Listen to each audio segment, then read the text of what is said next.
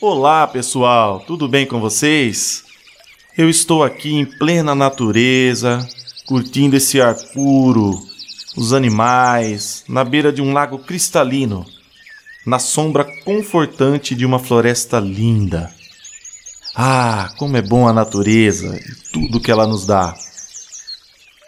Só que tem um problema, pessoal. A gente está correndo o risco de perder tudo isso.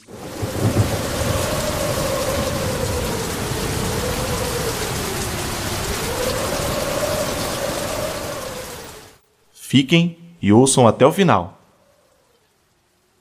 Existe na natureza, pessoal, um sistema natural de ciclagem de elementos, conhecidos como ciclos biogeoquímicos, que são responsáveis pela circulação dos elementos químicos que estão na natureza, através dos compartimentos que são ar, água, solo e animais. Para que possamos ter serviços ecossistêmicos como provisão de alimentos, sombra, ar puro e água limpa, esses ciclos precisam funcionar corretamente. Pois é, gente. O que acontece é que o ser humano tem perturbado o funcionamento destes ciclos. E as consequências todos já estão sentindo por todo o planeta, como aquecimento global, contaminação e escassez das águas, além das alterações no habitat de muitos animais. Isso sem contar na queda de produção agrícola. Para que possamos desfrutar de todos os serviços prestados pela natureza, precisamos urgentemente frear ou controlar algumas atividades.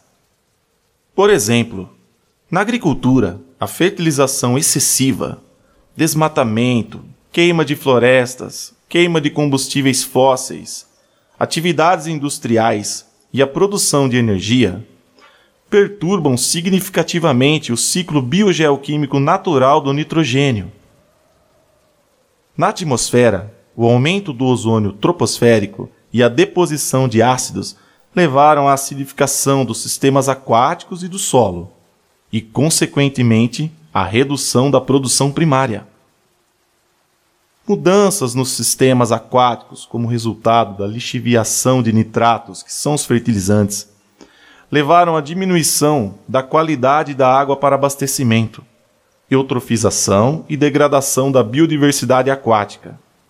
Este efeito também se aplica para o fósforo, que é extraído de rochas para atender à demanda de fertilizantes.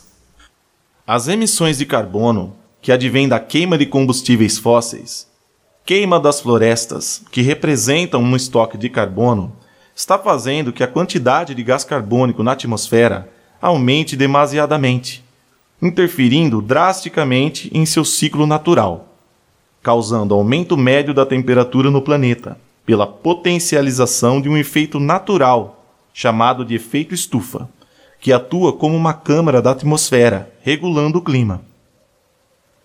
O desequilíbrio de todo esse sistema gera um distúrbio generalizado, uma vez que a maioria dos ciclos são interligados juntamente com os compartimentos.